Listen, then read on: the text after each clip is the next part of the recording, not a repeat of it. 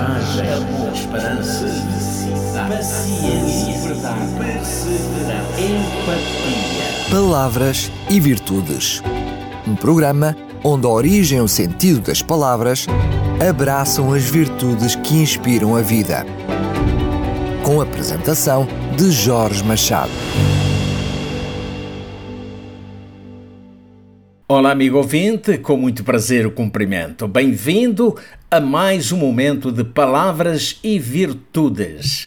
Entre os mais excelentes valores do caráter humano, a honestidade é sem dúvida aquele cada vez menos visível no meio de uma sociedade corrompida como a sociedade atual. Em tudo, há naturalmente exceções e felizmente ainda há quem se mova contra a maré e quem faça valer as regras morais do viver honesto. Já percebeu? Hoje estou a falar-lhe de honestidade. Nos nossos dias, há quem pergunte se vale a pena ser honesto e se vale a pena remar contra a maré alta da desonestidade que assola o mundo.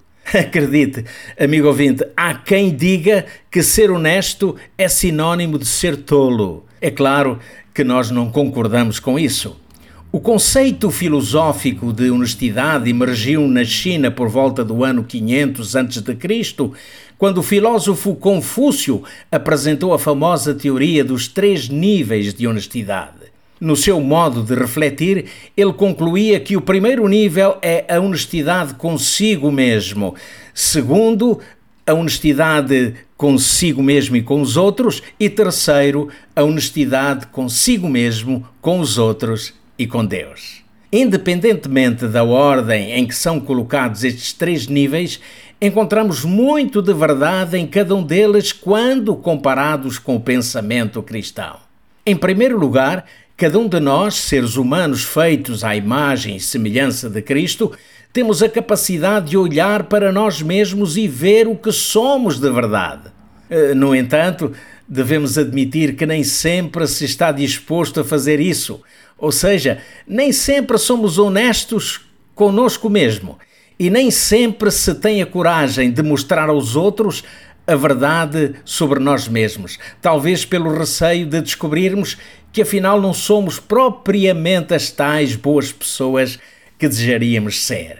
O ser honesto consigo mesmo é um dos valores do viver cristão, tal como o apóstolo Paulo considerava quando, escrevendo à igreja da Galácia, afirmava que cada indivíduo devia avaliar as suas próprias atitudes e então ficaria a saber se poderia orgulhar-se de si mesmo sem viver a comparar-se com os outros.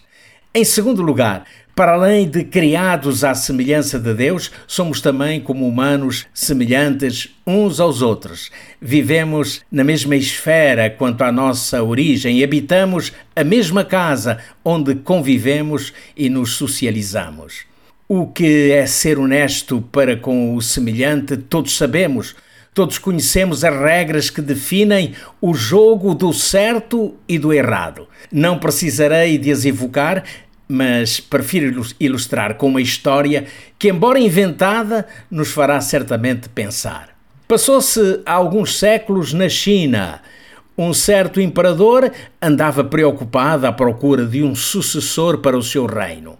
Ainda faltavam algumas décadas para a sua sucessão, mas, previdente como era, queria encontrar eh, entre as crianças do seu reino uma que lhe desse garantias de um caráter honesto. Resolveu então chamar a si o maior número possível de crianças, às quais lançou um desafio e que ao mesmo tempo seria um teste à honestidade precoce de cada uma delas. Ofereceu-lhes num pequeno recipiente uma semente, a qual ou a qual, segundo ele, fora colhida de uma das mais belas flores do seu jardim. Cada um devia com esmero cuidar da sementinha, regando-a, remexendo a terra e expondo-a à luz solar a fim de que pudesse brotar e, uma vez sendo planta, também florir. Foi grande, sem dúvida, a azáfama daquelas crianças E o tempo passou e finalmente chegou o dia de voltarem ao Palácio Real para se apresentarem diante do imperador com as suas plantas floridas. A mais bela flor seria a escolhida e o seu dono seria o futuro imperador. E assim, uma a uma, as crianças foram passando, exibindo perante o soberano os seus vasos floridos. Todos, todos menos um, tinham uma flor para o imperador. De um canto da iluminada sala, eis que surge um menino com um vaso em sua mão. Nele não havia nenhuma planta florida, apenas um pouco ou um punhado de terra úmida. O pai que o acompanhava segredava-lhe: Tu fizeste o teu melhor, e o melhor possível deve ser apresentado ao imperador. Ao passar diante do imperador, o menino nervosamente explica o seu insucesso e dizia: Eu fiz todo o possível, pus a semente na melhor terra que encontrei, cuidei dela com todo o esmero, mas ainda assim não brotou. Por isso, trago um vaso sem flor, apenas com terra. Ao ouvir isto, o monarca declarou em voz alta: Aqui está o futuro imperador alguém que pela sua honestidade o merece. Porque as sementes que vos dei a todos, todas elas sem exceção, estavam queimadas, jamais poderiam brotar. Apenas este menino apareceu diante de mim trazendo a pura verdade. Pela sua coragem e honestidade, ele será o futuro imperador.